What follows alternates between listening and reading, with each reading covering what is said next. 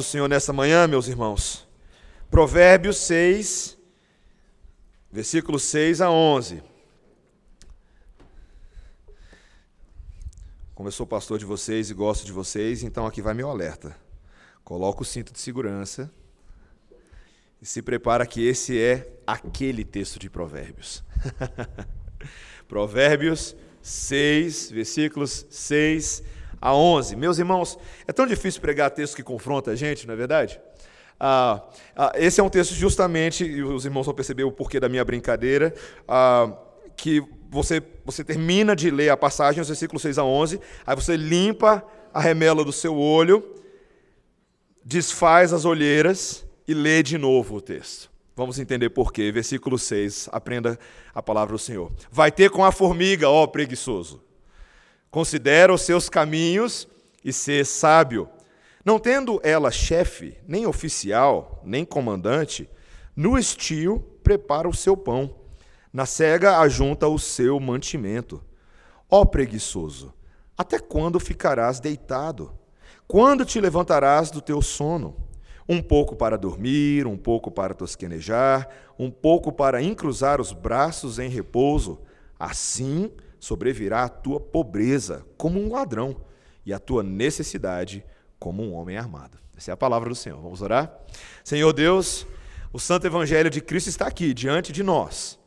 Talvez tenhamos dificuldade de perceber, porque nossos corações e mentes nem sempre estão os mais treinados para enxergar a Cristo em cada vírgula, em cada ponto, em cada exclamação e interrogação das Escrituras Sagradas. Mas ainda assim, Senhor, há aqui um convite do nosso Redentor, Senhor Jesus Cristo, para sermos como Ele. Ajuda-nos, Senhor, a visualizá-lo e a imitá-lo em nome de Jesus. Amém.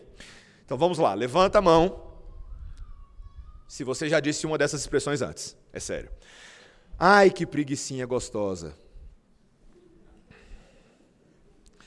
Só mais cinco minutinhos. Meus irmãos, eu falei hoje de manhã isso, eu preciso admitir, já estou admitindo. Só mais cinco minutinhos. Meus irmãos, é, um, é o belo tempo de Deus aí fora, mas às vezes parece meio injusto no domingo de manhã, né? Essa chuvinha gostosa, batendo nas folhas e você ouvindo, fala assim: ah, que som acalentador. Estou sendo ninado como uma criancinha. Eu também sou filho de Deus, deixa eu relaxar mais um pouco. Alguém já falou? Já? Meus irmãos, os últimos momentos de sono matinal são deliciosos. Nós saboreamos resistir o início de um novo dia de trabalho. Mas, meus irmãos, esse livro de Provérbios adverte, uh, e essa é talvez uma das maiores advertências do livro de Provérbios advertência contra ceder à tentação da preguiça, de dormir em vez de trabalhar. E diga-se passagem, meus irmãos, esse é um dos temas favoritos desse livro proverbial, provavelmente o tema principal desse livro, o mais recorrente. E nós vamos descobrir o que, que Deus tem a dizer por nós, a nós, por que, que Deus falou tanto desse tema em Provérbios. Meus irmãos, eu quero explicar para os irmãos dessa manhã que não é apenas essa preguiça com a qual a gente está acostumado, talvez, mas existe algo mais profundo por trás do pecado da preguiça. Existe um problema de cosmovisão na maneira como nós enxergamos o nosso papel em relação ao mundo que Deus criou.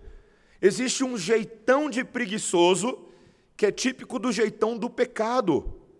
E Deus quer nos ensinar, por meio das coisas que Ele criou, uma série de princípios que são embutidos nesse texto, e nós vamos fazer hoje, como temos feito, uma pregação que é sim expositiva, mas ao mesmo tempo ela é temática, porque nós vamos visitar vários textos do livro de Provérbios, então eu peço a você que mantenha a sua Bíblia aberta, tá bom?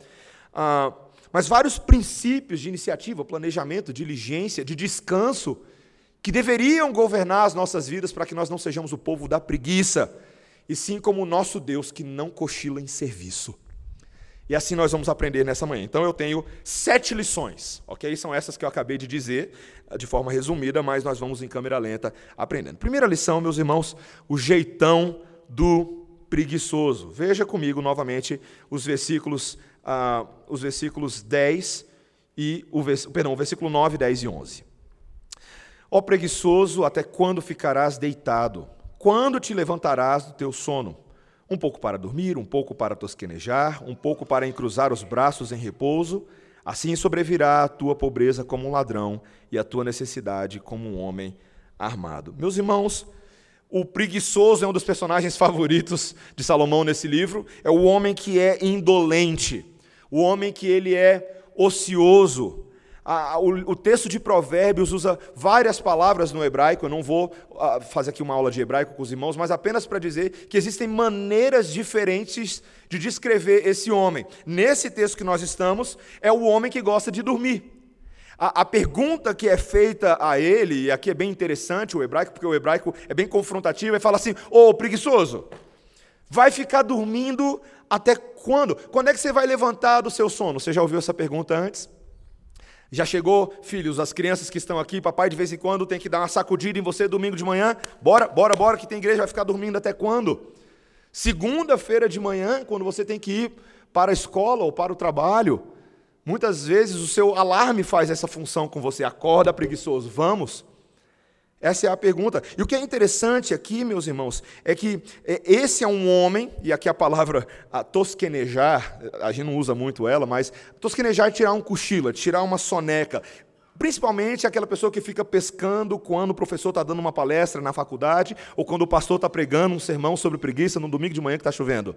Sabe, a pessoa que fica, opa, opa, estamos aí. Meus irmãos, tosquenejar pode parecer uma coisa meio inofensiva, mas eu já tive dois acidentes de carro por conta disso. Eu, Mateus. Perigosíssimo. Quando o seu corpo está cansado, quando você não está atento e você acha que você está ah, no seu direito de tirar uma sonequinha. É interessante como nós ah, muitas vezes justificamos isso, não é? Ah, mas é só mais um pouquinho, não vai fazer assim tão mal. Mas é interessante como o livro de Provérbios, quando ele vai descrevendo os exemplos do tipo de pessoa que é assim, morosa, ociosa, que vai levando a vida dessa forma, traz exemplos que são. Ah, talvez engraçados, mas são preocupantes. Por exemplo, é o tipo de pessoa que não faz nem força para levantar o garfo. E eu, vou citar alguns versículos, você não precisa ir em todos, alguns eu vou apenas citar, mas, por exemplo, Provérbios 19, 24: O preguiçoso mete a mão no prato e não quer ter o trabalho de levar a boca. E você achava que isso era provérbio popular aí do mundo, é da Bíblia, está aí escrito nas Escrituras Sagradas. O preguiçoso, esse que tem esse estilo de vida, é a pessoa que adora dar uma desculpa para não fazer aquilo que precisa ser feito. É o procrastinador, né? É aquela pessoa também que o tempo inteiro ela diz que as coisas são arriscadas demais para ela correr riscos. Não vale a pena. Provérbios 22, 13. Diz o preguiçoso: Um leão está lá fora, serei morto no meio das ruas. Um homem que não sai para trabalhar porque tem um leão lá fora. Meus irmãos, é óbvio que tem um leão lá fora. Sempre tem, todo dia. o chamado das Escrituras não é para ter medo de leão, é saber que o nosso leão de Judá é maior que o dos outros leões. Esse é o chamado das Escrituras.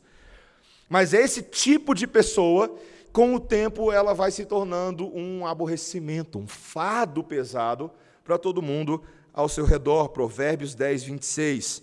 Olha que fantástico, Provérbios 10, 26. Abre lá, veja comigo. Provérbios 10, 26. Olha como, como Salomão poeticamente descreve o tipo de peso que essa pessoa se torna, como vinagre para os dentes e fumaça para os olhos. Assim é o preguiçoso para aqueles que o mandam. Um homem que é uma fumaça, que é um vinagre. Um homem irritante, complicado, que entuva as nossas vistas e amarga os nossos lábios. Meus irmãos, a palavra de Deus nos diz que existe muita gente que é assim como consequência do pecado. De uma certa forma, tudo isso que nós estamos falando, isso descreve o próprio povo de Israel, nas Escrituras Sagradas, na falta de diligência deles de servir ao Senhor, de adorar ao Senhor. Ah, de uma certa forma, o, o preguiçoso não está presente só aqui em Provérbios, mas em livros como Hebreus, por exemplo, que falam que o, o povo de Israel se tornou lento espiritualmente, desatento para as coisas de Deus. A ponto do autor de Hebreus, lá no capítulo 2, versículo 1, disse: Por esta razão importa que nos apeguemos com mais firmeza às verdades ouvidas, para que delas jamais nos desviemos. O preguiçoso é aquela pessoa que está se desviando lentamente, progressivamente, do foco da verdade de Deus. E veja como isso descreve tantos de nós. Meus irmãos, o preguiçoso é como aquele barco à deriva. Você já entrou num barco que fica à deriva? Quando o, o piloto decide. Eu lembro uma vez que eu estava lá em Manaus, passeando num barco, e aí o piloto ah, decidiu, o piloto, né, o, o, piloto do barco, não do avião, mas o piloto do barco decidiu desligar o motor e deixar a gente contemplando a vista um pouquinho. E foi tão legal a gente vendo, né, a Amazônia tão bonita, mas assim, de repente, quando você vê o barco tá andando sozinho, sem ninguém guiando. E começa a ficar preocupante, porque o barco pode bater em alguma coisa. Meus irmãos, o preguiçoso é assim, ele fica à deriva. E você percebeu que nunca é deriva correnteza acima, né? É sempre correnteza abaixo. É assim que acontece, meus irmãos. A gente sempre vai descendo e descendo, e você é embalado nesse estupor preguiçoso, você fica ali, ai que gostoso mas você não sabe para onde você vai, você não consegue perceber os perigos ao seu redor, as rochas que estão se levantando, e você deveria estar no controle do barco, mas você não está. Meus irmãos, Satanás é muito sábio. Uma vez eu ouvi de um pastor, na verdade eu li sobre um pastor, que ele disse o seguinte: Satanás raramente pede que um cristão abandone a igreja ou desista da sua fé no Senhor. Em vez disso, ele nos faz relaxar descansar nos remos e simplesmente seguir adiante na vida cristã. Meus irmãos, quantas pessoas estão há anos à deriva nas igrejas? Ao nosso redor, nós estamos cercados de cristãos que entraram em um estado de frieza e de indiferença. Pararam de se importar com as coisas de Deus, pararam de se importar com os outros, pararam de se importar com o seu crescimento espiritual e não veem mais necessidade de levar essa mensagem adiante disciplinadamente. Meus irmãos, esse talvez seja um perigo que você esteja correndo nesse ano de 2020, se você já não começou na ponta dos cascos. Já estamos em qual dia mesmo, gente? Hoje é dia 5, né? E aí, como é que tá? Você está dormindo de ressaca desde a da virada do ano? Cuidado, cuidado. Meus irmãos, Deus quer nos trazer uma série de alertas nessa manhã. O primeiro é que o, o, preguiçoso tem esse jeitão, e por isso que nós temos que enfrentar esse jeitão. E o nosso segundo ponto é que Deus nos ensina por meio das coisas que Ele mesmo criou. O que é interessante agora, a partir dos versículos uh, 6, 7 e 8, é que nós vemos Deus agora chamando a atenção do preguiçoso, ou pelo menos o sábio chamando a atenção, para que ele olhe para uma formiga ou para as formigas. Ele basicamente diz: ah, preguiçoso, eu estou falando com você, vai ter com a formiga. Observe e aprenda alguma coisa com a formiga. Gente, com a formiga. Quantas vezes no seu dia você para para ficar observando formiga? As crianças param, né? Era assim, oh. Mas os adultos não. As formigas são insignificantes, as formigas são inofensivas. Talvez ela pode dar um gostinho diferente na sua comida ou atrapalhar um pouco a sua mesa de jantar, mas ninguém se importa com elas. Mas, meus irmãos, a Bíblia diz que nós deveríamos nos importar com elas, porque um dos maiores princípios das Escrituras Sagradas é que Deus fala conosco por meio da natureza, das coisas que Ele criou. Você já parou para pensar a quantidade de exemplos que a Bíblia dá com coisas da natureza? Olhai os lírios do campo. Lembra? Nem Salomão, em toda a sua glória, se vestiu como um deles. Olhai as aves dos céus. Elas não ajuntam, não colhem em celeiros, todavia não falta nada a elas, porque o Criador as sustenta. O próprio livro de Provérbios faz diversas analogias com a natureza. Abre comigo aí em Provérbios, capítulo 30, versículo 24. Olha que interessante, quero dar esse exemplo para vocês. Provérbios 30, 24 a 28. Olha que interessante. Há quatro coisas muito pequenas na terra, que porém são mais sábias que os sábios: as formigas, povo sem força, todavia no verão preparam a sua comida. Os arganazes, se você nunca usou a palavra arganaz antes, são os roedores do campo, tá? Povo não poderoso, contudo fazem a sua casa nas rochas. Os gafanhotos não têm rei, contudo marcham todos em bandos. O geco, que é mais ou menos uma lagartixa, que se apanha com as mãos, contudo, está nos palácios dos reis. Você tem lagartixa em tudo que é canto, né? Inclusive nos palácios. Queridos, que coisa maravilhosa que o, o nosso Deus use coisas que nos parecem inofensivas para nos ensinar o que ele chama de revelação geral. A revelação, os céus gritam que existe Criador, eles cantam, eles comunicam de que o nosso Deus existe e que, portanto, nós não podemos viver a nossa vida de qualquer maneira. Nós temos muito a aprender, especialmente quando a palavra de Deus nos mostra essas analogias na natureza. E o que, que eu e você aprendemos com a formiga? Terceiro lugar, primeiro princípio, o princípio da iniciativa. Tá bom? Versículo 7. Não tendo ela chefe, nem oficial, nem comandante. Interessante isso, né? Ah, veja, eu não quero entrar aqui numa discussão com os biólogos de plantão, tá bom? Eu não quero. Eu sei que tem gente aqui muito mais instruída que os veterinários, estão ali rindo para mim, né? Vai falar besteira, pastor, vai falar besteira.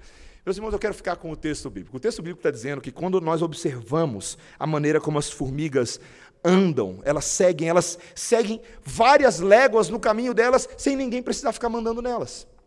Elas sabem o que precisa ser feito, elas são imbuídas de responsabilidade, elas estão focadas. Eu, meus irmãos, eu adoro observar o rastro das formigas. Já percebeu a ordem?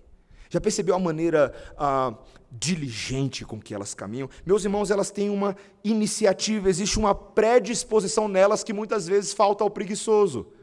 Porque o preguiçoso não abraça a, o, o, a responsabilidade que ele deveria ter. Ele é o tipo de homem que anseia tudo, mas se recusa a trabalhar, como o livro de Provérbios diz, lá em Provérbios 21, 25. O preguiçoso morre desejando, porque as suas mãos se recusam a trabalhar.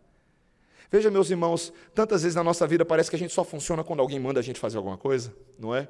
Ah, eu sei que eu, ah, na época que eu estava estudando para vestibular, ah, eu não era assim o aluno mais disciplinado para estudar autonomamente, quando eu, como eu vejo tantos dos estudantes de concurso público e os concurseiros fazendo hoje.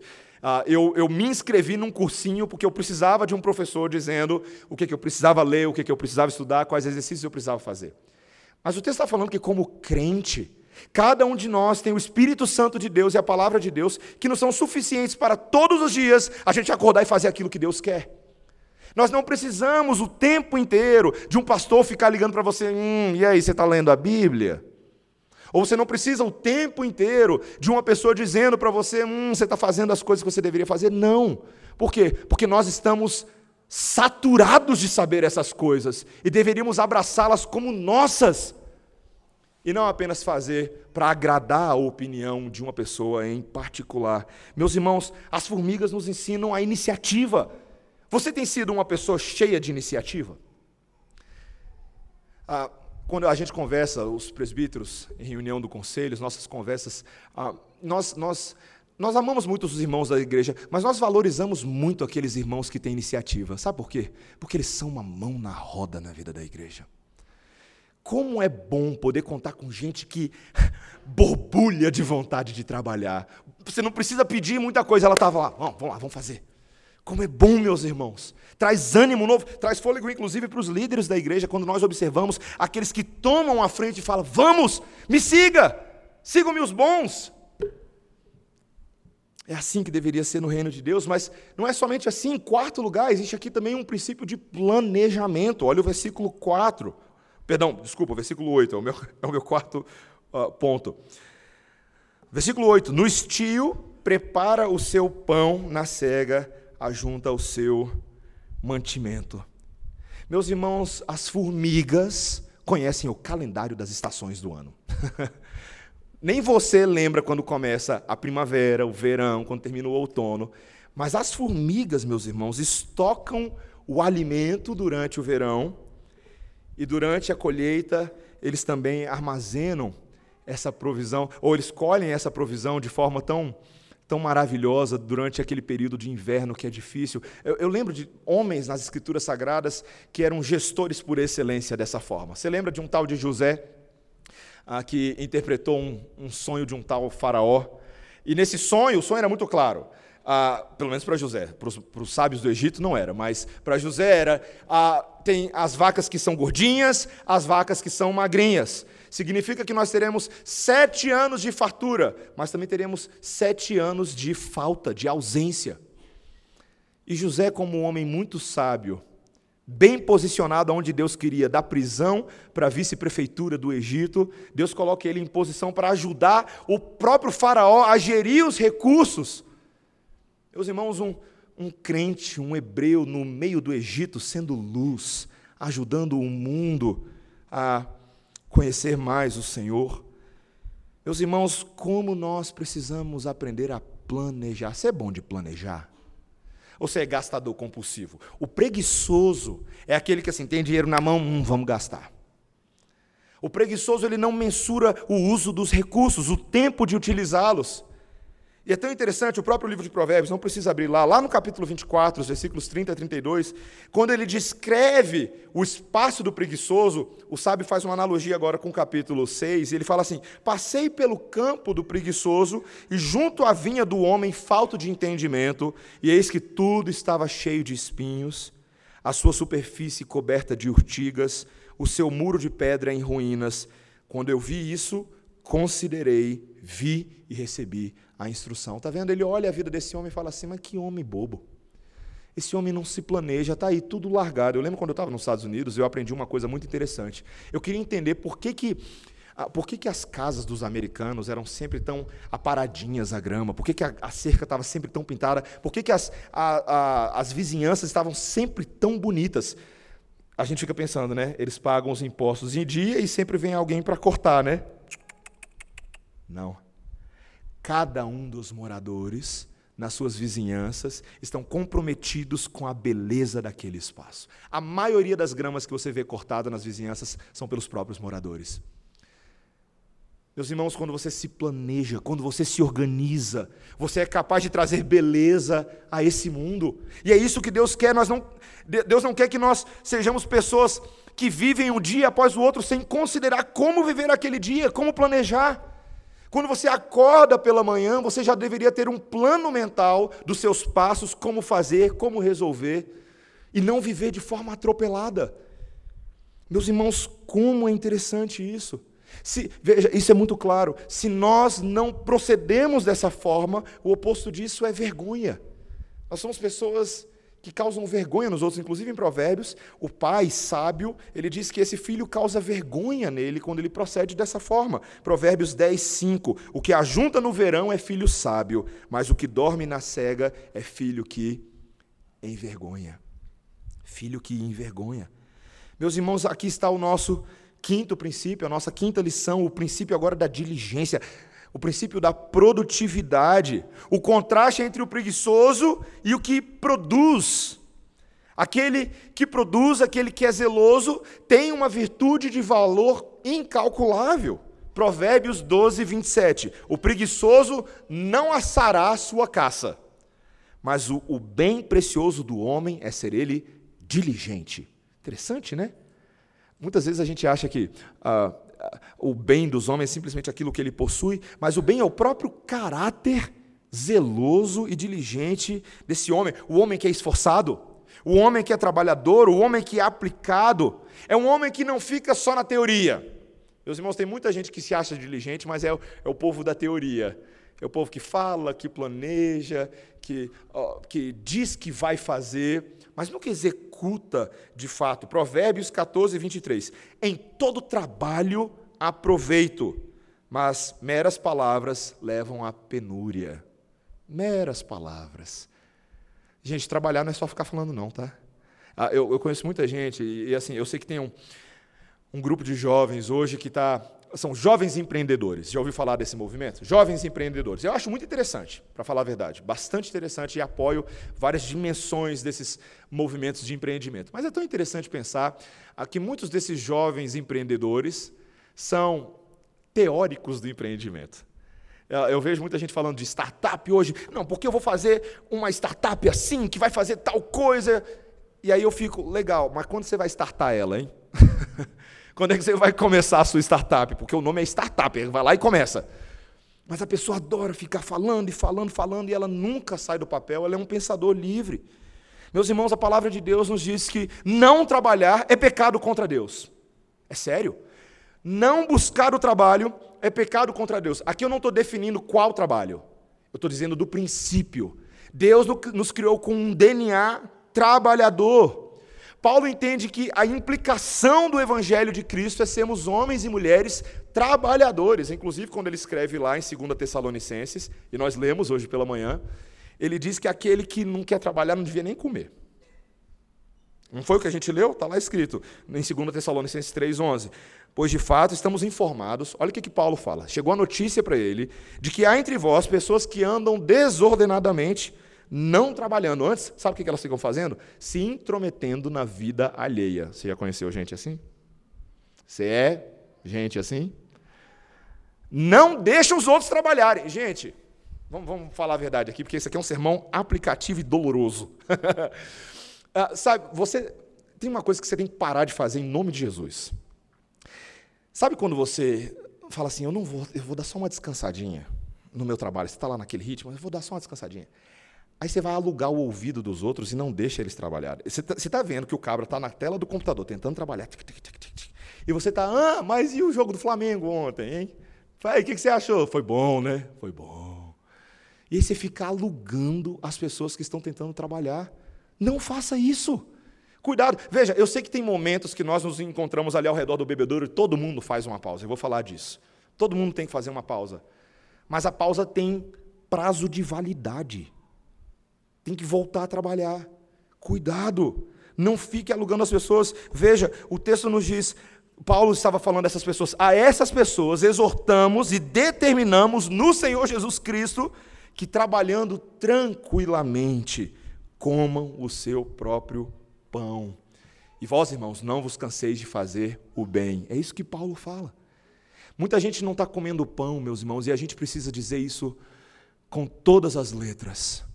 Não é somente porque o país está em crise, ah, não é somente porque a economia está meio devagar, não é somente porque as portas de emprego fechando, é porque não quer trabalhar. Pronto, falei. Tem gente, meus irmãos, que acorda, começa a jogar videogame sete horas da manhã, acorda mais cedo para jogar videogame. E fica jogando videogame o dia todo. E aí a esposa pergunta: e aí, você vai sair para distribuir currículo? Não, estou meio cansado, agora estou com uma dor aqui. Estou com uma dor aqui. Meus irmãos, o preguiçoso. E eu vou falar uma coisa aqui que vai soar um pouquinho estranho. Vai soar um pouco estranho, mas eu quero falar o que eu vou falar agora nos termos da palavra de Deus. O preguiçoso às vezes não entende porque ele é pobre. É sério. É o que a Bíblia diz. Porque o homem diligente, de alguma forma, eu não quero soar como teologia da prosperidade, eu quero soar simplesmente na, no termo das promessas de Deus para o seu povo que busca trabalhar. Aquele que trabalha, Deus honra dando o fruto do trabalho. A palavra de Deus é tão clara. Provérbios 13, 4. O preguiçoso deseja e nada tem, mas a alma dos diligentes se farta. É simples, é uma relação simples de trabalho que nós observamos no dia a dia. Aquele homem que não quer trabalhar, ele vai colher o fruto da maneira de ação dele, ele vai empobrecer a si e aos outros.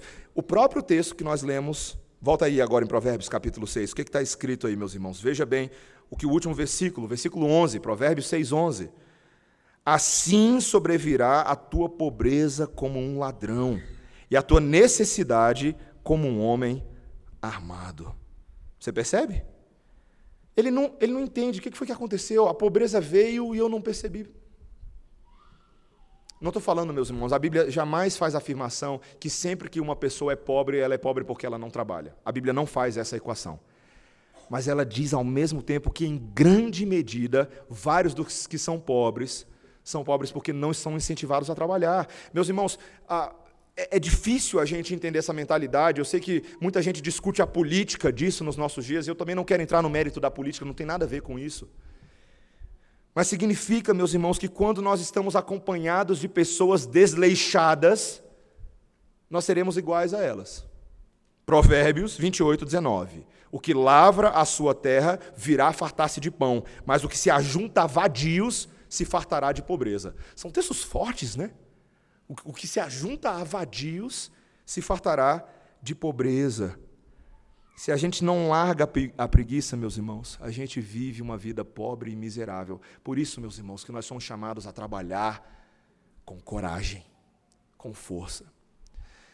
Ah, o, o, outro extremo disso, talvez alguém poderia dizer: Poxa, pastor, então você está incentivando a gente a ser workaholic.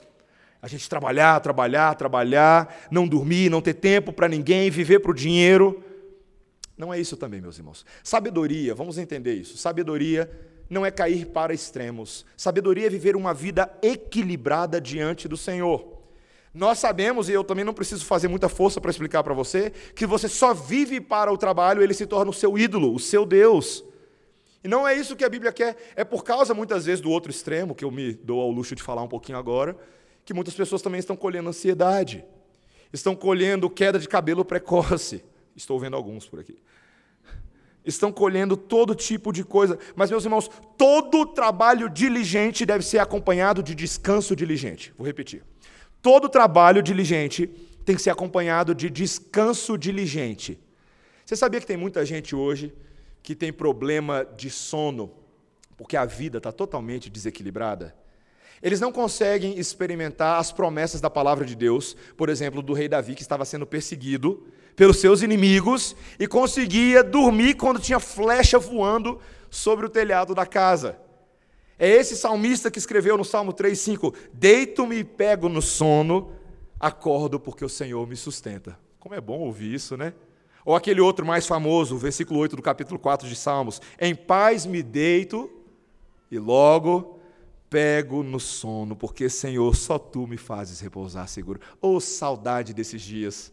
Alguns de vocês estão pensando aí, eu lembro, pastor, eu lembro, há uns 15 anos atrás, quando eu não tinha criança.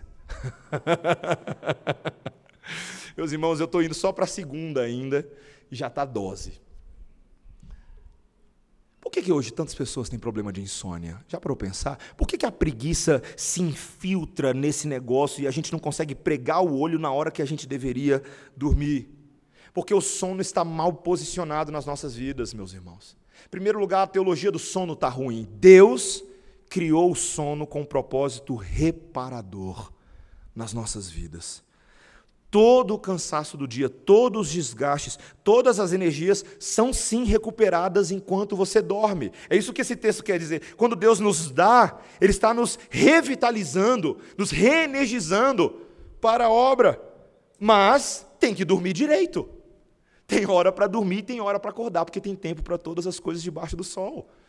E nós precisamos respeitar isso. Meus irmãos, é, eu, eu não quero ser hipócrita com a igreja. Eu estou falando contra mim em grande medida. Eu não sou um homem com melhor horário de sono. As minhas olheiras aqui me denunciam muitas vezes. Né? Às vezes eu durmo tarde, acordo muito cedo, e isso me complica. Mas nós precisamos entender que isso aqui está todo mundo debaixo do cajado do Senhor aqui. O pastor que vos prega e vocês que me ouvem. Todos nós. Deus colocou um relógio biológico dentro de nós que indica que a cada oito ou dez horas de serviço, nosso corpo precisa repousar. E é por isso que no seu próprio trabalho você precisa descobrir uma forma ética e inteligente de descansar. De novo, forma ética e inteligente de descansar. Combine com seu chefe como vai ser isso. Combine com seu chefe. Sabe, entrem num acordo.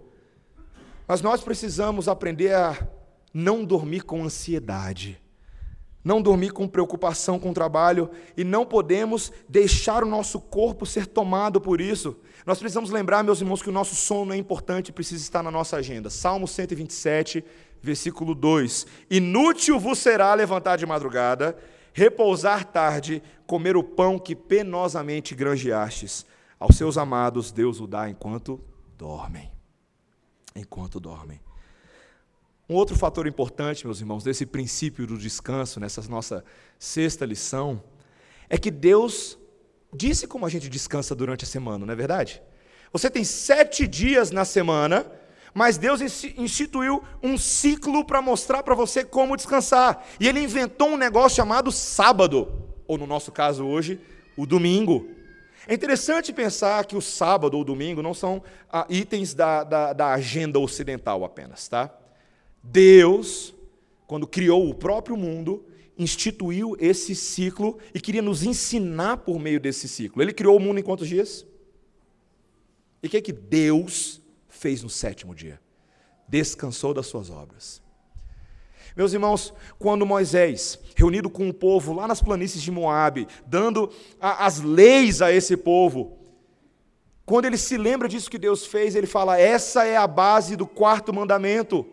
Quando ele diz: Lembra-te do dia de sábado para o santificar, o dia do Senhor.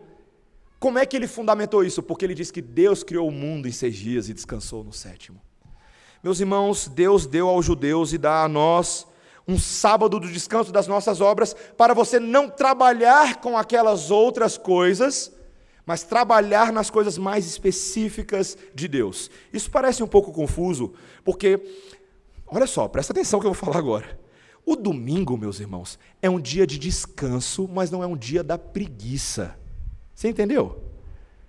Sabe por que, que não é o dia da preguiça? Em primeiro lugar, porque Deus não deixa você acordar qualquer hora que você quiser. Ah, dia da preguiça, minha folga.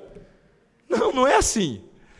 É dia de trabalho em adoração. É dia de serviço. Culto e serviço são duas palavras sinônimas. Você sabia disso? Culto e serviço. Servir a Deus. Sabe o que você está fazendo agora? Você não está preguiçosamente assistindo o pastor você está voluntariamente servindo a Deus com o seu culto racional. Nesse momento de culto, a sua mente e o seu coração estão engajados. Eu espero que seja, que você não esteja de olho bem aberto, mas dormindo, igual o Tom e Jerry que ficava com um palitinho no olho, mas está dormindo por dentro. Meus irmãos, nós precisamos entender que nesse momento nós estamos trabalhando. Eu te pergunto, o que você vai fazer hoje à tarde? Eu sei que você pode, sim, descansar um pouco hoje à tarde. Você pode encostar um pouco o olho. Domingo é bom para fazer esse tipo de coisa. Mas existem também aquilo que a palavra de Deus chama de obras de misericórdia. São serviços direcionados no dia do Senhor que você pode fazer nesse dia. Veja bem, você trabalha a semana toda. Quando você sai do trabalho ou antes do trabalho, você tem cursinho, você tem que entrar cedo na aula, você chega tarde em casa. Eu te pergunto, o que, que você faz no domingo? É o dia que você tem para servir os seus irmãos para estar com eles, para almoçar junto com eles, para estar junto com a sua família, para fazer obras de misericórdia aos necessitados do povo de Deus, por exemplo. Qual fez? Pergunto para você, qual foi a última, qual foi o último domingo que você fez uma visita hospitalar domingo à tarde? Qual foi o último domingo que você fez uma visita à prisão domingo à tarde? Dá para eu pensar nisso? Meus irmãos, a gente a gente ocupa o nosso tempo com coisas que a gente acha que nós podemos fazer, porque eu estou no meu direito. Mas Deus está falando assim: eu estou no meu direito, o que, que você está fazendo com o direito de Deus? Para o que, que Deus te criou? Meus irmãos, certa feita, os judeus, e esse é meu último ponto e eu encerro com ele.